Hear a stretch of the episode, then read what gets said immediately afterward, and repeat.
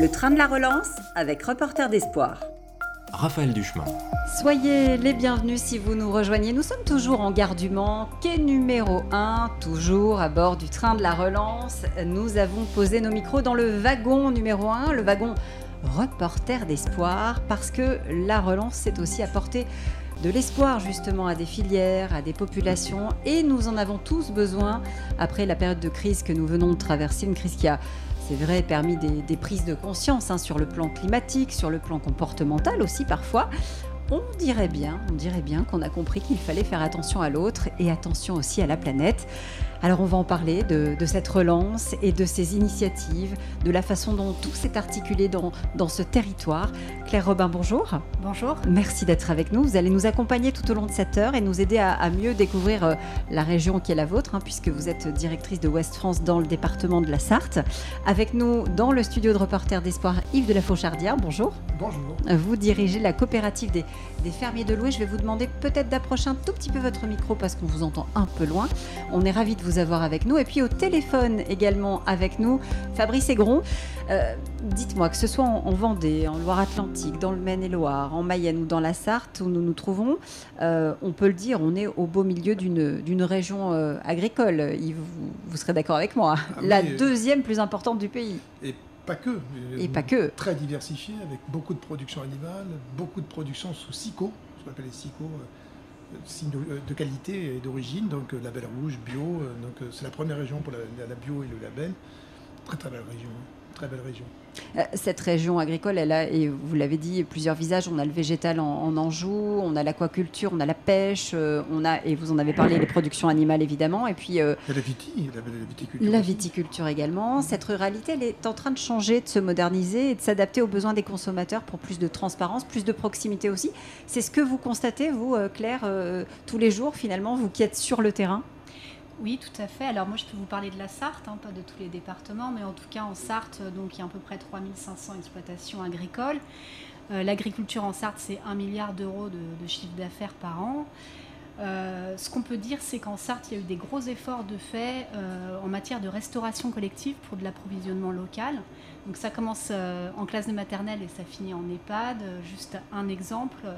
Euh, dans les collèges sartois publics, 70% euh, de, l'assiette des, jeunes sont euh, made in Sarthe. Donc il y a eu des efforts de fait ben, de la part des industriels, des collectivités locales et de la Chambre d'agriculture pour renforcer ce lien entre les agriculteurs et les consommateurs.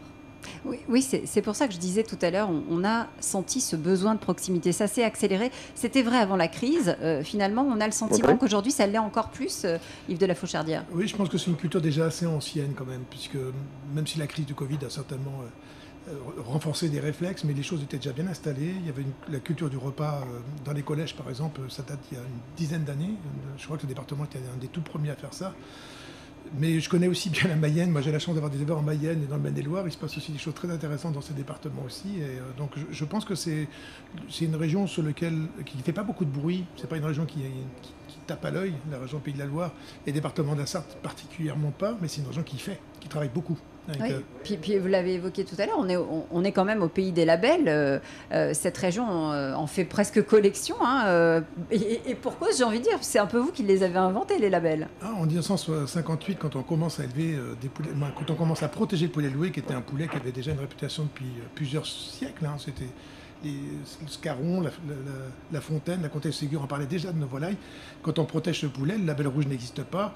Et Pisani, qui était ministre de l'Agriculture, qui était du Maine-et-Loire, a vu ce qui se passait chez nous et a dit il faut aider ces gens-là à protéger euh, ces, volailles de qualité. Et le label rouge est né, euh, on peut dire, en grande partie euh, de l'initiative des familles de Louis. Aujourd'hui, Claire, vous, vous, avez, vous, dans, dans, le, dans le journal, l'impression qu'on parle davantage ou qu'on parle autrement d'agriculture On en a toujours parlé, forcément, dans Ouest France, mais est-ce qu'on aborde la question par d'autres biais? Peut-être qu'on accompagne mieux la filière pour faire de la pédagogie vis-à-vis des lecteurs et il y a des attentes euh, vis-à-vis de la part des consommateurs comme des lecteurs pour comprendre mieux comment on produit, avec toutes les attentes aussi au niveau du bien-être animal. Euh, je pense qu'on va un peu plus loin dans les coulisses et on fait, euh, on fait preuve de pédagogie aussi pour donner des clés euh, de compréhension de la manière dont sont produits nos, aliments. Parce que justement le, concept de, ruralité, euh, d'agriculture est en train de, changer, Yves, c'est ça? Enfin, vous, vous le sentez avec les, jeunes agriculteurs qui s'installent ou avec les agriculteurs qui, qui essayent de, changer de modèle? Oui, en fait, on a nos agriculteurs, ils ont déjà, l'habitude de ce modèle-là. Ça fait trois générations, on élève des poulets de manière très tranquille. Le renouvellement de génération. on est sur des fermes, hein, on n'est pas sur de l'élevage collectif. C'est des fermes familiales, euh, transmissibles, donc euh, on n'a vraiment pas de problème. On est sur une filière qui va vraiment bien et continue à bien se, à bien se porter et à se renouveler. Mais euh, donc le problème qui arrive de plus en plus, c'est l'écart qu'il y a entre l'appréciation qu'on a nous de nos propres productions et, ce qu'en pensent les néo-ruraux, les gens qui viennent rejoindre nos campagnes et qui finalement ils viennent avec beaucoup de bonne volonté de découvrir la nature à l'état pur et qui se retrouvent régulièrement confrontés à, l'élevage et à, devoir connaître l'élevage. Donc il y a deux solutions, c'est soit on se parle, euh, souvent c'est vite. Bah, nous on a essayé de se parler. On a même mis en place un dispositif qui s'appelle 365 jours alloués, où tous les jours de l'année on peut venir visiter des élevages parce qu'il faut absolument rapprocher ces deux populations qui se connaissent finalement pas si bien que ça. Et, euh, soit les néo-ruraux ou les, citadins quand ils sont en, déplacement. Donc voilà, il y, a, y, a, un gros gros travail de pédagogie, comme le disait Claire à l'instant, mais aussi un travail de proximité, de, d'accueil, de, voilà, de, vivre pour, ensemble. Pour que, pour que la, finalement les consommateurs retrouvent la confiance, même si cette confiance elle, elle était déjà là, euh, finalement on va plus loin, euh, on, tisse davantage le lien avec le consommateur. Mais la confiance aujourd'hui c'est la chose la plus, la plus rare et qui se détruit plus facilement. Donc nous on a une confiance inouïe, nous fermer de louer, une confiance inouïe de la part des consommateurs. Soit comme on dit, la confiance ça se prouve tous les jours. Les gens ont besoin de voir, en permanence ils sont alimentés par plein d'informations, donc il faut être très très proche des, des, des personnes, des consommateurs, mais pas uniquement des gens qui souhaitent avoir de l'information. Claire oui, tout à fait. Là, il y a, on peut noter donc il y a les poulets de louer euh, et les fermiers de louer, mais il y a plein d'initiatives aussi dans le, dans le département. j'ai en tête euh, l'initiative d'Equilet, euh, qui est une brique de lait 100% sartoise. Donc il y a eu des initiatives ailleurs aussi. On en parlera d'ailleurs peut-être pour la Loire-Atlantique. Bien sûr. En tout cas, il y, a, ce groupement d'éleveurs qui a produit une, une, brique de lait 100% sartoise, qui est dans les rayons, qui remporte un succès commercial, certes modeste, mais bon, il il existe. Il y a des efforts de la part euh, de la laiterie fromagerie Belle pour euh, mettre plus d'animaux, euh, plus d'animaux en pâturage, nourris sans OGM, avec en contrepartie une rémunération meilleure. Une rémunération meilleure, une meilleure visibilité, parce que c'est surtout l'enjeu, c'est mmh. aussi comment les, agriculteurs sont payés.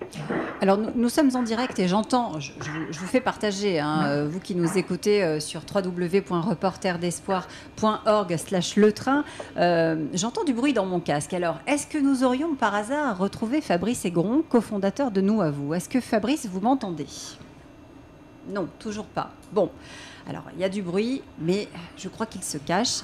Euh, c'est dommage parce que vous, parliez de, justement de lait et j'aimerais bien, que, bien que Fabrice réagisse euh, sur cette question du lait parce que c'est, quelque chose évidemment d'important euh, pour lui. les, initiatives, Claire, dont vous parliez, elles sont nombreuses. Vous les, vous les recensez de plus en plus, cette, cette nécessité d'être dans la proximité, de, de faire du sur-mesure, du faire du local, de, de faire de la proximité avec le consommateur. C'est quelque chose qu'on ne voyait pas il y a encore 5-6 ans, euh, qui s'est accéléré Alors oui, et puis la crise sanitaire, elle a, donné un coup d'accélérateur. Euh, euh, au désir de s'approvisionner localement. donc on a vu fleurir les drives fermiers, les click and collect à la ferme, les livraisons à domicile. Et très rapidement, dès le printemps 2020, c'était en place. Et, et ça, ça, perdure en fait. Mmh. Enfin, vous confirmerez Oui, je confirme, je confirme vraiment que ça, y, a, un vrai changement de consommation, même s'il y a eu un petit rééquilibrage qui a eu lieu depuis, euh, depuis le mois de juin dernier. Euh, C'est-à-dire il y, a des circuits qui étaient très très euh, qui, étaient, qui étaient très revisités. Euh, je pense la proximité, même y compris les commerçants de, de proximité, et ils sont ils sont un peu moins heureux là tout de suite que ce qu'ils ont été pendant toute la période de la pire où ils étaient vraiment très présents. Et donc, faut surtout pas que les gens d'ailleurs arrêtent leurs habitudes. Il y a des changements qui ont eu lieu. Il faut essayer de les tenir un peu parce que ces proximités, on en a tous besoin. Alors justement, ce sont des changements qui euh, qui vont s'inscrire dans le temps. Qu'est-ce que vous faites pour que pour que ça s'inscrive dans le temps et que ça, que ça soit pérenne? Euh, est-ce que vous avez mis des choses particulières en place? Vous parliez de, l'opération 365 euh, euh, loués, c'est ça? 365 jours à louer, c'est typiquement ça. c'est justement pour, pour emmener les gens voir ce que vous faites et finalement tisser ce, tisser ce lien bah, c'est le, le, pari, c'est de contrairement à ce qui se passe dans beaucoup d'endroits euh, sur le plan de l'agriculture où les gens ont peur d'être mal visités, montrés du doigt, nous on dit tout le contraire. On dit voilà, donc on, vous accueille tout le temps, tous les jours de l'année, venez nous voir. C'est pas un sujet, vous choisissez vous-même l'élevage où vous voulez aller, et euh, voilà. Si on est capable de montrer tout le temps tout ce qu'on fait tout le temps, c'est qu'on n'a sans doute pas grand-chose à cacher. Euh, je crois qu'on a enfin retrouvé Fabrice Aigron, qui est en ligne avec nous, que j'entendais dans mon casque tout à l'heure. Bonjour. Ah, bon, on est ravis de vous entendre clair et fort, comme on dit. Euh, Moi aussi. On, a, on, a, on, a, commencé évidemment. Euh, à, évoquer, à évoquer l'agriculture, la ruralité dans la Sarthe et dans, et dans la région. vous, ce que, ce que vous faites, c'est un peu particulier. C'est aussi finalement né d'un besoin de rapprocher le consommateur et l'agriculteur. Euh, oui, tout à fait. Enfin, euh, moi j'ai créé, euh, j'ai cofondé avec d'autres agriculteurs, avec mon frère deux agriculteurs, la marque En direct des éleveurs. Oui. Au nom de la société évocatrice, parce qu'on s'appelle de nous à vous, de nous les producteurs, à vous les consommateurs. Oui, donc, donc effectivement cette, cette proximité, oui. Tout à fait. Et puis c'était aussi de garantir, c'était répondre à une question qu'on s'est posée en 2010, c'est comment être agriculteur, en tout cas éleveur laitier, en 2020. Et aujourd'hui, on est en 2021 et je suis encore éleveur laitier, mes collègues aussi. Donc, euh, on a réussi une, part, une partie de notre euh, engagement. Alors comment on est éleveur laitier en 2021 aujourd'hui euh, en cochant toutes les cases que vous aviez envisagées, c'est-à-dire en, arrivant à, se rapprocher du consommateur et en faisant en sorte que l'éleveur puisse continuer à, vivre correctement de son travail? Bah, Nous, c'est très simple. On a, on, avait une ambition euh, qui était euh, d'être présent en 2020 sur un autre modèle et en étant rémunéré euh, pour notre travail. Donc on est aujourd'hui le seul lait en France en circuit court, hein, c'est-à-dire dans la définition légale du circuit court, c'est un seul intermédiaire entre le producteur et le, consommateur. Mm-hmm. en direct des éleveurs, la marque en direct des éleveurs, c'est des agriculteurs qui ont investi 8 millions et demi d'euros dans leur propre outil de transformation en lait UHT et on, donc on transforme, on vend à, euh, à soit la collectivité, euh, la GMS, enfin un distributeur, quel qu'il soit, qui touche directement le consommateur. Donc on a aussi des restaurateurs. Donc là, il y a un seul intermédiaire. Donc vous faites sauter les intermédiaires Je ne sais pas si on les fait sauter, on, se rapproche. Donc en tout cas, voilà, il y a plein de marques aujourd'hui qui existent qui font juste de l'achat et de la revente de lait. Nous, nous on produit, on transforme et on vend nous-mêmes. Et puis derrière, on est le seul lait aujourd'hui en France qui est labellisé éthique et équitable, parce qu'on garantit une rémunération de 1700 euros euh, à chacun de nos éleveurs, euh, qui est partie prenante de l'outil, euh, par l'achat de 100% de son lait et par la transformation de 100% de son lait, et pas juste d'un petit pourcentage comme comme cela se fait aujourd'hui. Oui, parce que vos actionnaires sont tous actionnaires aussi de leur propre laiterie, hein, je crois. Ça change, ça change évidemment pas mal de choses dans le, dans le modèle. voilà, Aujourd'hui, tous les éleveurs ne sont pas encore actionnaires, parce que certains sont arrivés dernièrement et vont le devenir. Mais euh, l'objectif, c'est que oui, l'actionnaire, euh, l'éleveur devient actionnaire de son propre de transformation. Et donc là, on va plus parler de, traçabilité, mais de transparence totale. C'est-à-dire que l'éleveur, il a à la fois les chiffres de sa laiterie, mais en contrepartie, pour la certification euh, éthique équitable et équitable avec le label agrééthique, il fournit sa comptabilité pour vérifier qu'il ait une juste rémunération, en tout cas Aujourd'hui, on a 1700 euros minimum, et puis l'objectif 2022, ça sera certainement 2000 euros. Euh, et donc, on va aider l'éleveur à, aller chercher euh, bah, de la marge, quoi. à la fois par le prix, mais il n'y a pas que le prix pour faire de la marge. Euh, Aujourd'hui, beaucoup vous parlent d'un prix rémunérateur, c'est juste du chiffre d'affaires. Ça, c'est pas une rémunération de l'éleveur. C'est une vraie différence. Euh, Claire Robin, euh, on, entend effectivement les, arguments. Hein, euh, c'est vrai que ça paraît être du bon sens, avoir le moins d'intermédiaires possible, finalement, rapprocher pour mieux connaître, pour être sûr de ce qu'on achète. on a tous envie de ça quand on est consommateur. finalement, on, voit de plus en plus, y compris, y compris dans, dans vos colonnes, fleurir ce genre d'initiative? Oui, alors après, je ne le recense pas de manière exhaustive, mais euh, effectivement, il y, a de plus en plus d'initiatives euh, bah, comme, celle de, la personne de Loire-Atlantique. Euh, je parlais d'Equilet tout à l'heure. Voilà, je n'ai pas d'autres exemples là tout de suite. Mais, pas forcément sur le lait d'ailleurs, mais peut-être sur, de manière générale, Yves, sur, sur d'autres produits. la question de la vente directe, c'est quelque chose de très particulier. Vous aviez raison de préciser que vous avez juste substitué l'industriel en transformant vous-même votre lait et vous continuez à le vendre, euh, pas en direct aux, consommateurs, mais aussi par des par des intermédiaires. Et euh, donc par le fait même, vous avez revisité le modèle, mais pas complètement revisité le modèle, avec un seul objectif qui est, qui est tenu et qui est très très beau, de mieux rémunérer les producteurs. Et entre autres en expliquant que vous aviez euh, pas uniquement le levier du prix du lait, mais vous avez aussi le levier des charges. Donc il faut faire très attention à pas aller sur des, sur des, sur des approches trop symboliques ou trop... parce qu'on peut travailler sur des circuits longs, une grosse partie de nos productions est encore sur des circuits longs, et on peut encore travailler sur des circuits longs en trouvant de la rémunération pour des producteurs. La seule chose, après, derrière, il faut être capable de maîtriser sa production, ses volumes de production, accepter finalement les marchés tels qu'ils sont et pas inventer de la production qui n'est pas vendable. Donc notre force à louer depuis toujours, ça, a été de ne jamais mettre en élevage un poussin qui n'aurait pas été vendu à l'avance. Donc, euh, donc dans le lait, c'est un peu plus compliqué. On a le même principe chez nous avec le lait. Voilà. C'est un peu plus compliqué à gérer, mais on peut le gérer aussi, et c'est bravo de le faire. Parce que... Euh, vous êtes, vous, euh, Yves, en, modèle de coopérative, hein, oui, c'est ça Oui, c'est une coopérative de 1100 éleveurs et qui a, juste 65 ans d'existence. Oui, donc ça, veut dire que ce sont des modèles qui, euh, qui sont pérennes et qui fonctionnent quand ils sont bien administrés. Oui, mais je n'oppose pas ce modèle-là au modèle de la, de, de la société anonyme. Ça peut fonctionner très bien aussi. C'est une question d'éthique à la base. Je connais des coopératives qui travaillent très mal et qui se comportent très mal avec leurs producteurs et des sociétés anonymes qui travaillent très bien. Je ne veux pas opposer les modèles. Il faut vraiment garder le projet d'entreprise qui les porte, qui les habite et en quoi, en tout cas dans notre cas particulier, les producteurs sont très impliqués. En quoi c'est eux les maîtres d'œuvre.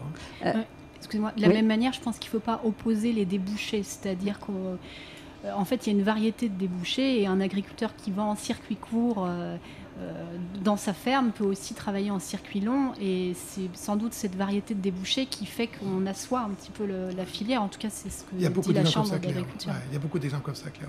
Il y, a, beaucoup effectivement de complémentarité de revenus aussi euh, pour, euh, pour, pour, les agriculteurs à mm. trouver hein, mm. dans, dans, ces, dans ces modèles différents. Fabrice, est-ce que vous, vous avez ce, sentiment aussi ou est-ce que vous êtes sur, sur une autre, un autre point de vue? Finalement, ça peut s'additionner. circuit court et circuit long. Ah oui, oui, il n'y a, pas de souci, mais je reviens à ce que qu'a dit la personne des de l'eau. Oui. C'est surtout l'implication des éleveurs et, l'éthique et l'éthique et les valeurs qu'on veut défendre. Euh, au, final, c'est le résultat qui compte. Il n'y a, il a pas un système qui est, qui est meilleur, il n'y a pas une solution, il y a plein de solutions. Euh, mais aujourd'hui, en tout cas moi dans le monde du lait, on a quand même beaucoup d'éleveurs qui n'y arrivent pas. J'ai encore beaucoup d'arrêts de jeunes autour de chez moi il faut, il faut, quand le modèle ne va pas, en tout cas quand la majorité du modèle ne va pas, il faut inventer autre chose. Euh, il y a plein d'éleveurs qui font de la vente directe, qui font du fromage, qui font des yaourts, qui s'en sortent très bien, qui sont investis, mais il y a, il y a aussi euh, des modèles très longs qui valorisent très bien le métier de l'éleveur. C'est vraiment l'entreprise, quelle que soit la forme, qui, et les valeurs qui sont importantes. Les, producteurs qui s'en tirent, Fabrice, avec mon expérience, pendant que je commence à avoir un peu de recul, ceux qui s'en tirent bien, c'est ceux qui s'intéressent à leurs consommateurs et qui ont compris oui, l'implication, c'est l'implication dans ta si on, si on veut juste produire, on peut pas s'en tirer. Oui, on confie trop de responsabilités euh, aux gens qui sont autour, et donc euh, si la responsabilité est mal utilisée, euh, derrière le producteur il va être esclave de, de, son système de production, il ne va pas être producteur vivant. Pour être vivant, il faut connaître son consommateur, il faut s'intéresser à son consommateur. Et vous avez raison de dire que les deux personnages les plus importants, moi je le dis même me concernant, en tant que structure qui accompagne les producteurs, les deux les plus importants, et je le dis souvent aussi à mes distributeurs, y compris à, des grands distributeurs que vous connaissez tous, les deux personnages les plus importants, c'est le producteur, parce que c'est lui qui porte le cycle de production, et le consommateur. Le, reste, on est juste des, personnes indispensables malgré tout, mais, mais pas vraiment si utiles que ça. Claire, Claire Robin, je vous vois euh, acquiescer. Euh, moi, j'ai envie de vous poser une question aussi, c'est de savoir comment, comment on est en train de, prendre le tournant, parce qu'on est en train de parler de la relance, hein, on est dans le train de la relance. cette relance agricole, elle se, elle se matérialise comment? Comment est-ce que vous la voyez poindre, Claire? euh, pour moi, je pense que la balle, elle est dans le camp du consommateur aussi, puisque euh, on veut plus de bien-être animal, on veut euh, une meilleure assiette, mais il va falloir peut-être payer aussi. Et les agriculteurs vont devoir investir, ils investissent déjà beaucoup. à mon avis, ça passera aussi par une hausse des prix dans les magasins, et peut-être que c'est le consommateur qui va devoir mettre la main à la poche, mais pourquoi pas On a des sujets actuellement très graves hein, concernant l'évolution du prix des matières premières qui, qui inflate terriblement et qui posera des problèmes aux consommateurs français, mais encore plus malheureusement aux gens qui n'arrivent pas à se nourrir dans le reste du monde. Hein. ça, ça notre sujet, on en parlera certainement cet automne, un peu plus tard, quand on sera rendu compte de ça. Mais ce qui on, commence, on commence à s'en rendre compte, hein, parce qu'effectivement, on a un vrai, sujet sur les matières premières. Il va y avoir des famines importantes dans le monde. On va avoir des problèmes peut-être en France, mais on va avoir des sacrées famines dans le monde. Mais ça, moi, ça m'inquiète terriblement, parce que pour des, des, questions de carburant, parce que globalement, on transforme les matières premières en carburant actuellement. Donc, oui, et puis, et puis n'oublions pas que vous êtes éleveur et donc vous êtes là pour, pour nourrir bah les gens. Donc et, évidemment, quand on parle de famine, forcément, ça, ça fait écho. Et j'ai parlé beaucoup des volailles de qualité parce que c'est mon métier, mais quand on y regarde de près, pour les volailles plus intensives, en donné comme il y en a en France, aujourd'hui, on est sur un, une situation qui est dramatique, puisque autrefois, à peu près 100%, voire 120% de la production produite en France, puisqu'on exportait près de 20% de notre production, était, était produite localement. Aujourd'hui, 40% de la consommation de volaille en France est importée. Euh, de Pologne, de, Brésil, de, Thaïlande, est importée. Et donc, ça, c'est, comme le disait Claire, c'est vraiment le choix du consommateur. C'est le, choix du prix, point. Donc, euh, même pour des productions standards. Donc, euh, on va développer des, productions de qualité, c'est ce qu'on fait à nous à louer, mais il y aura une vraie limite de pouvoir d'achat, c'est une évidence. Fabrice, Fabrice Egron non, je, suis complètement d'accord avec tout ça. Hein. C'est euh, la problématique, c'est aussi euh, qu'on est dans un dans un circuit mondial quand même. Donc euh, on est impacté, qu'on le veuille ou non, par tout ce qui se passe autour de nous. Aujourd'hui, le lait il se balade partout dans l'Europe. Après, moi je pense qu'il faut il faut revenir aussi à, mais c'est ce qui a été dit tout à l'heure, à pas surproduire. Hein. Parce que la, la problématique, c'est en France, on, a l'impression, pour moi, dans, ce qu'est le lait, hein, qu'on peut nourrir la planète en lait. C'est pas c'est pas le cas. On n'est pas mieux placés je pense qu'on est le mieux placé pour faire des bons produits, des produits de qualité. On, le voit bien, là. Enfin, moi, depuis six mois, je le vois bien, on est revenu avec un pouvoir d'achat qui est beaucoup plus faible. On revient sur des achats euh, euh, à bas prix. Euh, après, le problème, c'est l'impact sur l'environnement. Hein. Aujourd'hui, nous, on est dans une filière bleu-blanc-cœur où on va mesurer notre impact sur l'environnement. Et j'entendais juste, ça n'a pas été repris, mais c'est important. Aujourd'hui, on fabrique de la nourriture pour mettre dans des méthaniseurs. Mhm. Euh, c'est juste pour moi une aberration très grave. On a moyen de, de mieux produire, notamment euh, du lait, de la viande, des, dans des filières avec moins de dégagement de méthane, mieux pour l'environnement, sans avoir à passer par des méthaniseurs qui sont, mm, enfin, je, le dis moi clairement, c'est mon avis personnel, c'est une hérésie de, de, mettre de la nourriture pour faire de, de, l'énergie, quoi. Hein. On a autre chose à faire euh, que ça. Quoi. Quand, on voit effectivement qu'il y, a des, y a des gens qui, crèvent de faim hein, sur, euh, sur la planète, euh, ça peut effectivement poser question et vous avez raison de, le souligner. vous parliez d'avenir. C'est quoi l'avenir de, de, votre territoire agricole aujourd'hui Comment on écrit la suite quand on est chez Loué ou quand on est, comme vous, producteur de lait, Fabrice Egron euh, nous, on vient d'installer deux jeunes depuis six mois. Euh, deux jeunes euh, qui n'étaient pas forcément, un n'était pas destiné à l'agriculture, mais il a envie, il a, eu, il a trouvé une de nos fermes pour y faire un stage, et puis il est resté, puis il s'installe. donc c'est donner envie à des jeunes. Donc pour donner envie, il faut, il faut donner du plaisir en fait. Donc aujourd'hui, il faut écouter ce que veut le consommateur. Et aujourd'hui, le consommateur, il a, il a des exigences. Lui expliquer que toutes ces exigences ont un coût, euh, moi, je suis un peu encore navré aujourd'hui. Euh, on n'en parle plus, mais c'est la même chose qu'en 2009 lors de la crise du lait. Il y a encore des suicides agricoles dans le monde du lait, dans le monde de la viande. J'ai plein de fermes autour de chez moi. Je suis dans, dans un secteur très dynamique en lait, qui vont arrêter ou qui arrêtent à la fin de l'année. C'est catastrophique. Euh, donc il faut, enfin nous on a envie de donner envie. là on va aller chercher des éleveurs parce qu'on a on vient de signer des, jolis contrats avec des partenaires locaux. Donc il y a du euh, travail, il y, a des contrats, mais il n'y a, plus forcément euh, les jeunes pour, euh, pour prendre la suite, ou en tout cas certains se, non, parce qu'on leur a pas donné envie, parce qu'on les a, parce qu'on les a dégoûtés, on les a dégoûtés aujourd'hui. Donc nous, on essaye justement, là, on, vient de signer des, engagements avec des, partenaires locaux, régionaux. on va aller chercher des exploitations, aller chercher des éleveurs, en leur expliquant qu'on peut faire autrement. Et se faire autrement, c'est produire autrement et c'est aussi vivre autrement. Euh, le monde agricole, il faut le sortir de son isolement. moi, euh, ça m'a jamais fait rêver d'avoir une ferme avec 500 euh, vaches laitières. Hein. on essaye, nous, d'être dans une taille, on va dire, familiale. Oui. un, éleveur, un éleveur chez nous, c'est en moyenne 35 à 40 vaches. on a des exploitations, il y a 120, 130 vaches, mais ils sont 4. c'est les plus grosses, mais en moyenne, c'est 60, 80 vaches. On veut rester à taille humaine parce qu'à taille humaine, ben, on a du temps à libérer pour participer à la vie d'entreprise je reviens au poulet de louer, c'est l'implication des éleveurs. Euh, et, sans cette implication, qu'est-ce qu'on fait de notre produit derrière C'est si pareil chez vous. Hein, euh, Yves de la Fouchardière, vous, disiez tout à l'heure, nous, on, est des fermes, on est avant tout des fermiers. Il faut, dans la dimension familiale, il y a à la fois, en effet, la, gestion de la main-d'œuvre, la capacité à vivre, la capacité accompagner ses produits, à connaître, à consacrer du temps à la formation. Il y a beaucoup de choses autour de ça, mais il y a aussi la transmission. La transmission d'une exploitation est, possible quand elle est à une valeur économique euh, transmissible. Et derrière, je suis absolument d'accord. De toute façon, le sujet de l'agriculture dans les prochains, prochains mois, prochaines années, ça va aller très vite. Ça va être le sujet de la main-d'œuvre. Euh, et de la, capacité à pouvoir reprendre des systèmes d'exploitation qui sont finalement pas du tout attirants pour certains. Et nous, on n'a pas de souci. On a 80 jeunes qui arrivent tous les ans et ça fait, moi, ça fait 25 ans que je suis à Louis et, c'est absolument génial de voir arriver tous ces jeunes qui petit à petit remplacent les générations d'avant avec le sourire. Claire, je vous voyais réagir euh, effectivement à la question des, de, la transmission, la question euh, du, comment, euh, comment passer le témoin et comment faire en sorte qu'il y ait encore des, des jeunes qui viennent s'installer ici dans la, dans la Sarthe, mais aussi partout ailleurs. Bah, c'est le... Vous récoltez peut-être les fruits de votre transparence aussi. Euh, après, il y a un agriculteur sur trois qui a plus de 55 ans euh, aujourd'hui, donc euh, ça urge. Il faut qu'il y, ait une, relève. Ben, oui, ça, passe par la transparence, par donner l'envie, par raccourcir le, circuit entre la fourche et la fourchette, et puis peut-être créer, susciter des vocations chez les enfants, chez les jeunes qui seront les agriculteurs de demain. On a une chance, nous, peut-être, avec nos volailles, c'est qu'on n'a pas d'aide directe. Et ça, c'est un truc assez génial. Ça veut dire quand les consommateurs achètent nos volailles, ils ont payé 100% du prix. Donc on ne dépend pas de l'Europe, on dépend de personne. Ça, c'est pas mal. Oui, c'est aussi euh, des, modèles peut-être à, revoir, à dupliquer. Euh, pas si simple que ça, euh, parce que ce, l'allaitant, par exemple, qui est très accompagné, s'il n'est pas accompagné, il ne peut pas exister. Donc, en tout cas, difficilement. Donc, je ne sais pas quoi dire. J'ai pas envie de donner le, le, son aux autres, mais je suis très content d'être dans ce modèle-là. Quoi. Donc, ça me paraît plus durable.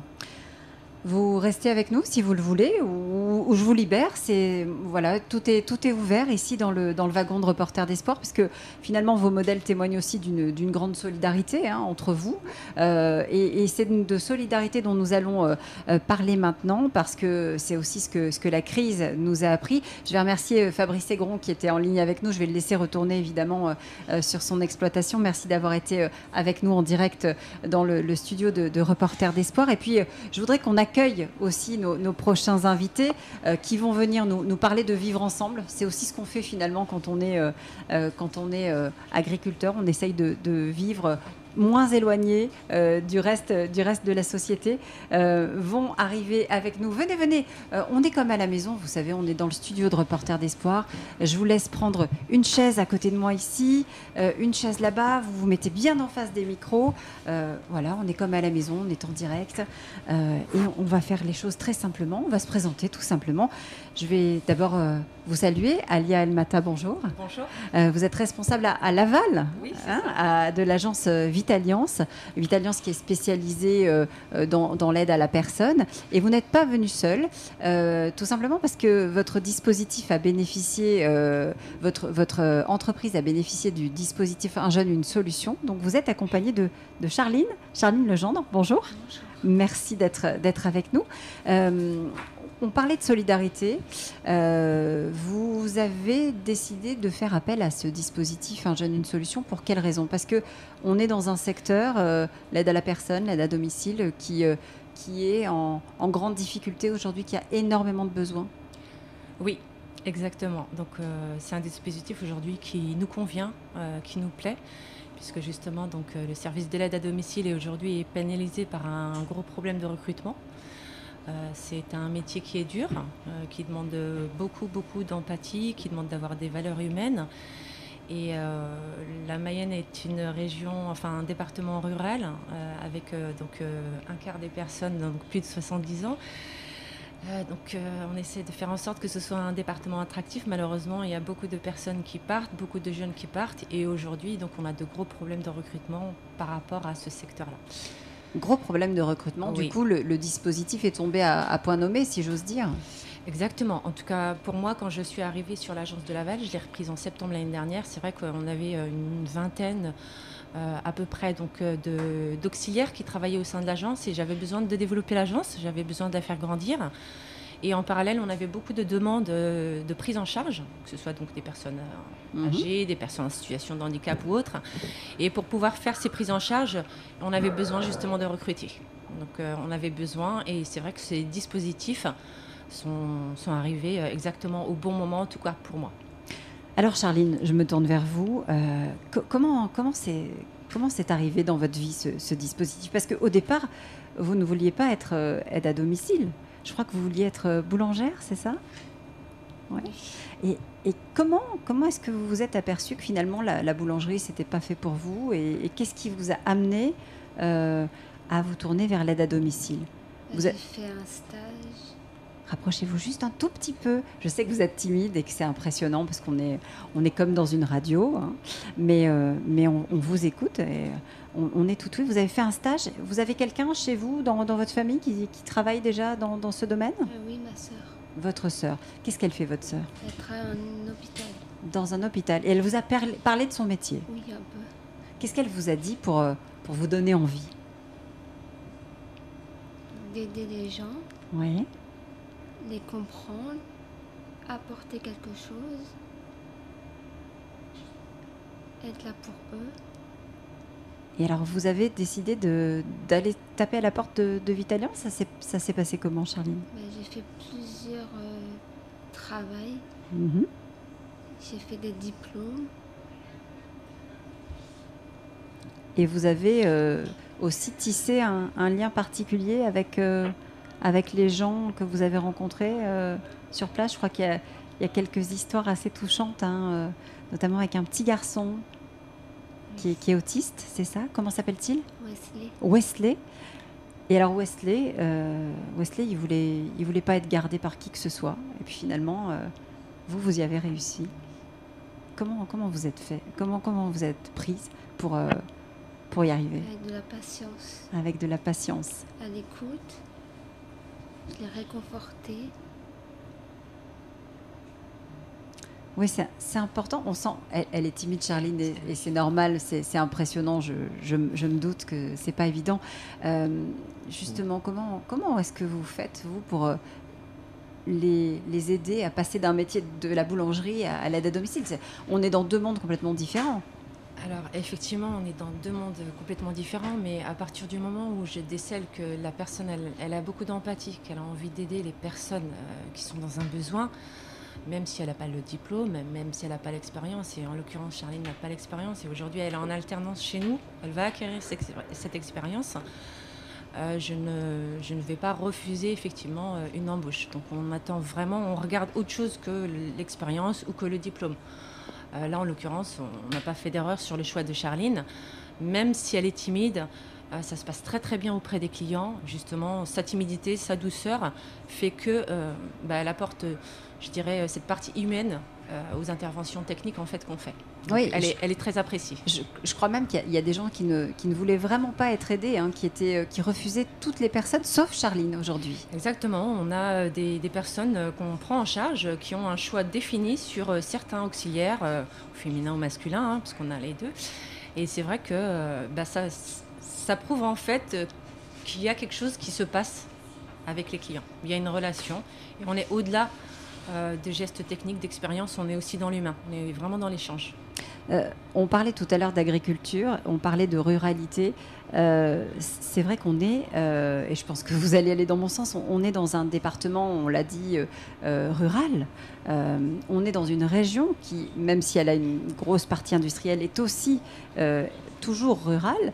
ça veut dire qu'on a cette, cette, population vieillissante qu'il va falloir prendre en compte. C'est aussi pour ça que c'est important de, de, tisser des liens et, de, réapprendre à vivre ensemble, d'aller vers, euh, cette population qui est vieillissante bah oui, et les aides à domicile sont, très utiles pour, euh, faire ce lien et permettre aux gens de, rester chez eux. Euh, il y a aussi beaucoup d'initiatives dans le département en, sur l'habitat, en termes de colocation, de maisons intergénérationnelles. Donc il y a Habitat et Humanisme, par exemple, qui a des, des beaux projets au Mans et à la Flèche. À Bonnetable, il y a un projet de colocation entre seniors. Donc euh, on se rend compte que qu'il y a aussi besoin de, lutter contre l'isolement euh, et ça passe par, euh, par l'habitat et par, par la présence à domicile de, professionnels. Par, l'habitat, Yves de la Fouchardière, et puis aussi par le, vivre ensemble. Hein, oui, voilà, je, je, voulais rajouter ça. Je pense qu'il y a encore dans notre ruralité encore beaucoup de proximité entre les personnes. C'est assez rare quand même qu'une personne soit complètement isolée dans, dans sa campagne. Et encore beaucoup de, moments, de moments privilégiés pour se retrouver. C'est le cas des commissaires agricoles qui chez nous sont encore très, très forts, même si avec le Covid ça a été pénible. Mais la préparation d'un commissaire agricole, pour les anciens, c'est c'est six mois de travail pour un week-end, mais six mois de travail préparé pour avoir le truc le plus joli possible. Et ça, c'est absolument génial et ça crée des vrais liens entre les personnes. Ça permet de garder beaucoup plus longtemps à domicile et, dans un univers de, voilà, euh, on va dire un peu protégé, mais parce que les voisins prennent soin. Alors évidemment, ça sera peut-être moins le cas demain, mais en ville, on est bien plus souvent isolé, euh, quelquefois, que, que, la campagne. Donc en tout cas, Charline, ce que ton témoignage était super chouette. Euh, oui, oui, très beau témoignage. Elle, aurait des choses à nous dire, Charline, hein, parce, que, parce que je, sais qu'elle qu'elle a des, liens très forts avec, euh, avec certaines des personnes chez qui elle va. je voudrais qu'on accueille, parce que vous parliez d'isolement et vous parliez des villes, je voudrais qu'on accueille justement, qui est en ligne avec nous, Pierre-Yves Loaec, qui est le fondateur des, des Bureaux du Cœur. Bonjour Pierre-Yves. Bonjour à tous. Merci d'être avec nous. Euh, on, parlait de cet isolement qui est, très fort dans les, euh, dans les villes notamment.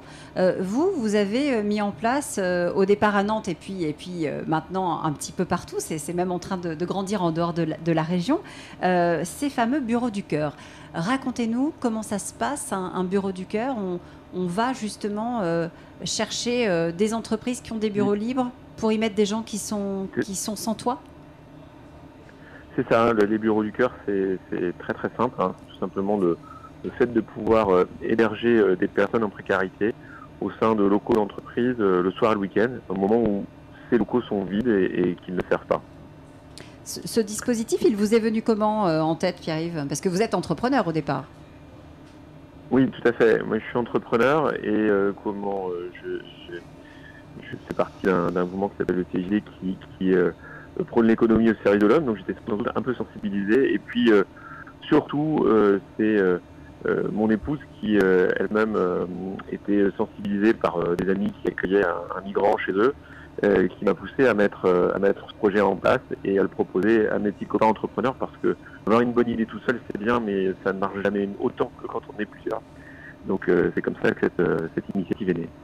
Euh, vous avez vu un, changement pendant la crise, justement, Pierre-Yves? Est-ce que vous avez accueilli davantage de, personnes qui se retrouvaient euh, à la rue? Est-ce que, que, au contraire, vous avez vu des bureaux euh, se fermer et devenir momentanément indisponibles? Comment ça s'est passé? Alors, pour être euh, sincère, on n'a pas de gros, euh, grosses possibilités de comparaison, parce qu'en fait, l'initiative a été lancée juste avant le, juste avant le Covid. Mhm. Euh, on, a, on, a, en tout cas vu que c'était tout à fait utile, et particulièrement dans cette période où justement les personnes en précarité se retrouvaient, je pense, davantage démunies. Et, et, nous, on n'a pas vu les entreprises se fermer. Je pense qu'au retour du, des, des, des, salariés, des patrons dans, dans leurs entreprises, dans leurs bureaux, euh, je dirais même plutôt au contraire qu'il y avait une envie d'ouverture et, j'ai le sentiment que cette crise nous a plutôt facilité les choses. Euh, tout ce dont nous sommes en train de parler euh, n'a qu'un seul objectif finalement, retisser du, lien social. C'est aussi ça qu'on a appris, Alia, avec, avec cette crise du, du Covid. on a besoin des autres, tout simplement. Oui, ça a vraiment créé, enfin ça ça a accentué l'isolement des personnes, des personnes âgées, euh, pas que des personnes âgées. Hein, euh, des jeunes aussi Voilà, des jeunes. Donc les jeunes, effectivement, qui ont, qui ont rencontré pas mal de problématiques. Et, euh, et les personnes âgées qui étaient totalement isolées, qui le sont déjà par leur pathologie, par leur dépendance. Et aujourd'hui, oui, ça a créé cet isolement. Et là, c'est vrai que nous, ça nous permet justement de pouvoir recréer un lien avec toutes ces personnes. Euh, que ce soit en ville ou, euh, ou euh, à la campagne. Claire Robin, la relance, elle, passe aussi par plus de, solidarité aujourd'hui. c'est ce que c'est ce que vous constatez? Alors je ne sais pas si la relance passe par plus de solidarité. En tout cas, il y a besoin de solidarité forcément auprès des, plus vulnérables. mais il y a un besoin de, de retrouvailles en tout cas, mm. au-delà de la solidarité. Euh, Yves de la Fouchardière, euh, c'est quelque chose que, qu'on a peut-être euh, plus dans les, territoires ruraux que, dans les villes, ce, besoin effectivement de, proximité, alors que ce soit avec le consommateur ou avec, ou avec son voisin, ou avec finalement on, a l'habitude de vivre en proximité. c'est ça aussi que, que ça nous montre, cette crise, c'est qu'on a besoin effectivement de, de ce noyau dur alors moi j'ai la chance d'être rester en activité tout le temps, puisque quand on nourrit les gens, on est obligé de rester en activité, nos éleveurs aussi. Donc on a, eu une crise qui n'était pas tout à fait la même que, ceux qui se sont retrouvés confinés ou ceux qui sont retrouvés en télétravail. Moi, je connais des célibataires qui étaient en télétravail. Été dramatique pour eux. été dramatique parce qu'ils n'avaient plus du tout de contact avec personne. Et euh, humainement, c'était de la souffrance. Il faut qu'on. Moi, je pense qu'en tout cas, et c'est vrai dans nos, dans, nos, dans, nos, dans nos campagnes aussi, faut qu'on soit très très attentif, euh, très très attentif. Il y a beaucoup de gens à mon avis qui sont très isolés, il faut qu'on soit très attentif, il faut qu'on fasse vraiment attention les uns aux autres, parce que notre société ne, guide pas les, gens à aller les uns vers les autres, il faut faire attention à ça. On est en train de s'isoler. Euh, je, vous entends dire c'est ça exactement, Alia. Bah, c'est vraiment une des problématiques. moi, je, vois les, personnes aujourd'hui concernent, nos bénéficiaires, nos clients on a des personnes qui sont situées euh, sur euh, Laval, hein, mais on a beaucoup, beaucoup de personnes qui sont vraiment, vraiment à presque une heure euh, de l'agence. Une heure de l'agence, ça veut dire 45 km dans des petits villages et ils n'ont pas d'enfants, ils ont plus de, enfin, il n'y a pas de petits enfants. Il y a de temps en temps les voisins qui sont là pour les aider, mais clairement ils sont isolés et ça, peut faire de la peine de savoir qu'il n'y a personne qui peut les dépanner, aller faire leurs courses ou ce genre de choses. Donc c'est vrai que bah, humainement c'est plus acceptable en fait. Euh, c'est plus acceptable et c'est la raison pour laquelle vous, vous essayez de, faire venir des jeunes euh, euh, dans vos métiers. Combien est-ce que vous avez pris de, jeunes en contrat avec, avec ce dispositif? Alors, on en a pris trois. Trois. Trois, depuis... donc depuis en alternance. Alors oui, en alternance. Il y en a malheureusement une qui a décidé de mettre fin à son alternance, mais aujourd'hui, donc il y a encore deux jeunes qui sont sous contrat d'alternance, qui ont commencé sur l'emploi jeune et qui ont basculé sur l'alternance. Et, c'est un, dispositif qui, selon vous, peut se pérenniser, euh, a, tout intérêt à se pérenniser pour justement peut-être euh, donner envie à des jeunes de, découvrir des nouveaux métiers? Oui, en tout cas pour Alliance, effectivement, il faut que ce soit pérenne, puisque euh, l'aide humaine, malgré tout, même si c'est des choses que on, sait tous, voilà, on sait tous faire la toilette, on sait tous préparer à manger, malgré tout, il y a des, ça reste quand même des compétences qu'il faut acquérir. les jeunes n'ont pas automatiquement ces compétences dès le début. Euh, ils sont jeunes, donc euh, de fait, ils n'ont pas encore toute cette expérience. Et l'alternance, le fait d'être auprès justement euh, de clients, ça va leur permettre, et surtout d'être auprès de plusieurs clients, donc une diversité de pathologies, une diversité de problèmes, ça va leur permettre justement d'acquérir cette expérience et d'être, bah, d'avoir un accompagnement de qualité auprès de, des personnes. Donc on en a besoin, oui. Euh, Pierre-Yves euh, Loec, vous êtes toujours avec nous pour, euh, pour les bureaux du cœur. c'est la même problématique, même si on, est d'un côté en ruralité, de l'autre côté dans, dans les villes. finalement, c'est la même, la même problématique de départ. L'isolement. Oui, pour, le, coup, je pense qu'il n'y a, pas d'opposition ruralité et, et, comment dire, vie dans la cité.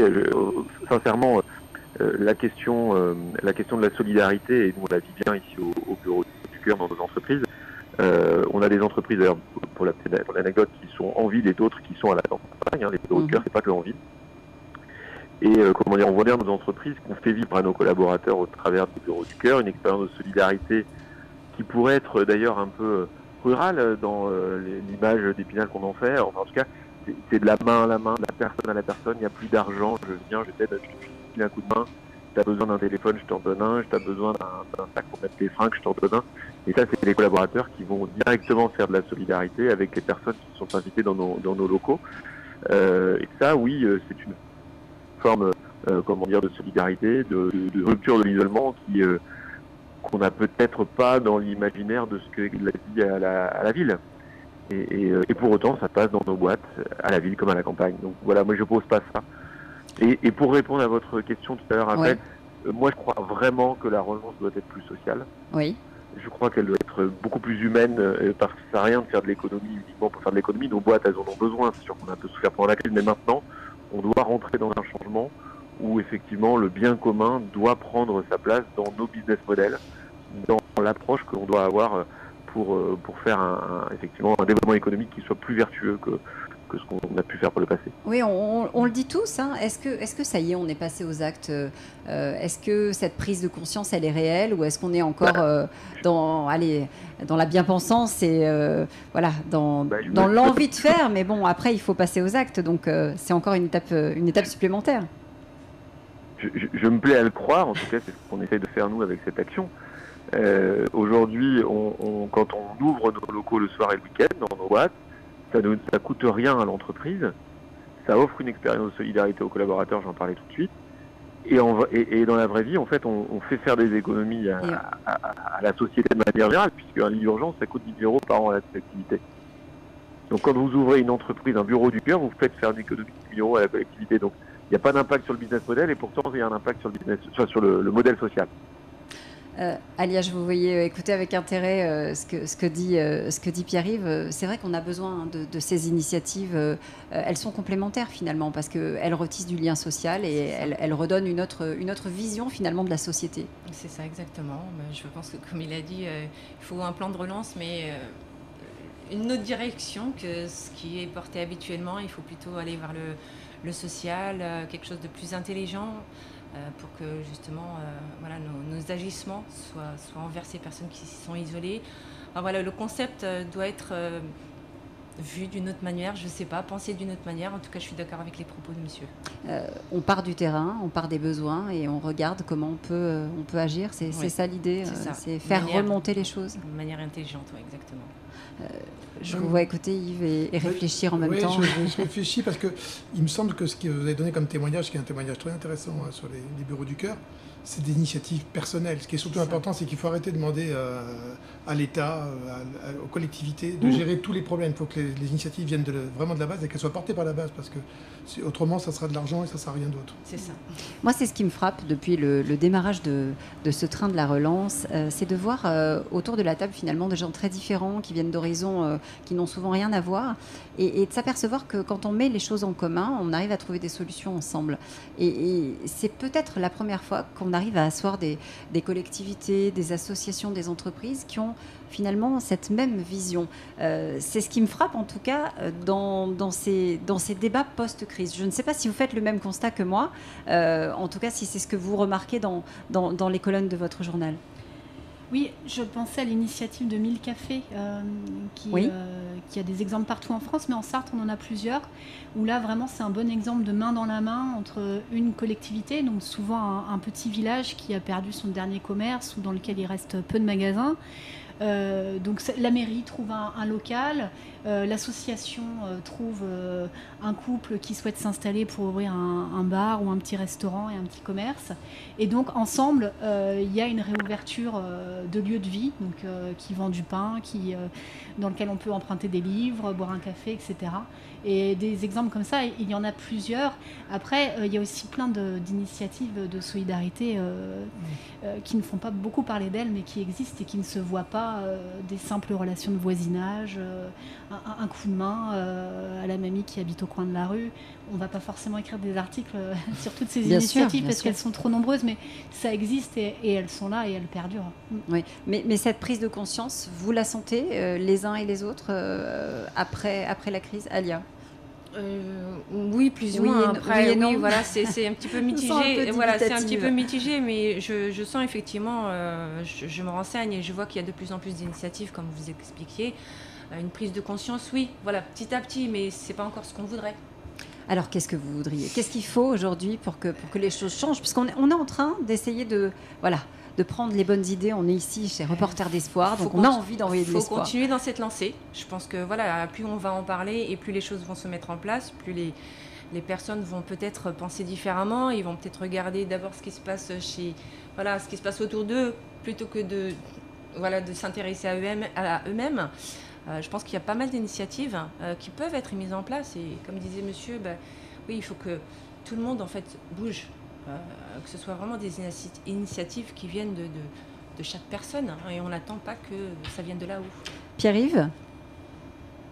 Oui, moi je, je, plus sois, plus sois, plus sois, parce qu'en fait, le modèle même des bureaux du cœur, c'est de, de travailler, faire travailler ensemble des associations et des entreprises. C'est-à-dire que euh, les personnes, les invités qui viennent dormir au bureau du cœur sont systématiquement encadrés par une, par une association dont la mission est effectivement de travailler à la réinsertion, par exemple. Euh, donc, euh, l'initiative n'existerait pas sans cette collaboration. Et donc, nous, ce le constat qu'on fait, c'est que effectivement, on a besoin des associations, les associations ont besoin de nous pour le bien commun, pour qu'effectivement on puisse héberger les gens qui sont en précarité.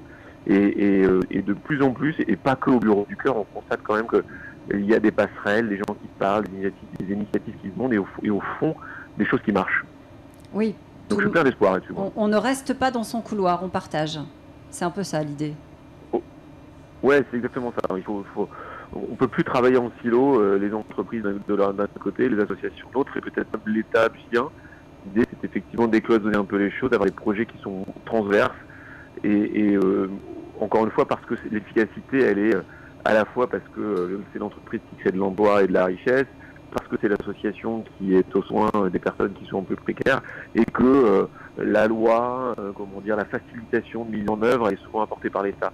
Et donc, c'est, on voit bien qu'en fait, c'est, c'est la, le, le, enfin, le dialogue du coup à trois, euh, de, de, de, ce dialogue tripartite qui fait qu'effectivement les projets peuvent avancer et fonctionnent. Ça, ça, vous parle, euh, Yves de la Fouchardière, ouais. euh, justement, cette, euh, sortir de son silo et, et essayer de, de, dialoguer avec, avec d'autres? Oui, oui, je crois que, je crois que l'enjeu est bien là. Et je, je suis totalement convaincu que la nouvelle génération, contrairement à la description qu'on en fait souvent, parce qu'on est tellement critique dans ce pays, on est tellement peu fiers de nous, qu'on a très souvent l'habitude de regarder les choses par le mauvais côté. On a une nouvelle génération qui est fantastique. Donc, si on arrive à bien les écouter et euh, à pousser leur énergie positive, mais ils vont nous faire des choses fantastiques. Hein. Moi, je suis ravi de renouveler toutes mes générations, et chez les éleveurs et chez les jeunes collaborateurs, et je refuse l'idée que la jeune génération ne veut rien faire. Tu vas faire des choses formidables, tu es en train de trouver ta voie, et tu vas nous faire des trucs incroyables. Ce que tu as fait déjà avec le jeune, c'est génial, et il ouais. faut s'accrocher à toutes avec ces choses-là. Avec une mamie aussi, je crois, hein, une mamie. Ouais. Elle, elle en parle pas, mais, mais c'est une très belle histoire. Elle, elle, elle sert beaucoup de, de, de, clients, Charline, et effectivement, avec chaque personne, il y a une histoire en réalité. Une histoire avec chaque personne. Il faut vraiment faire confiance à cette génération, elle est fantastique. Et je crois que l'espoir pour moi, il est bien là. Claire? C'était un beau mot de la fin. Oui, c'est vrai, c'est vrai. Je ne ferais pas mieux.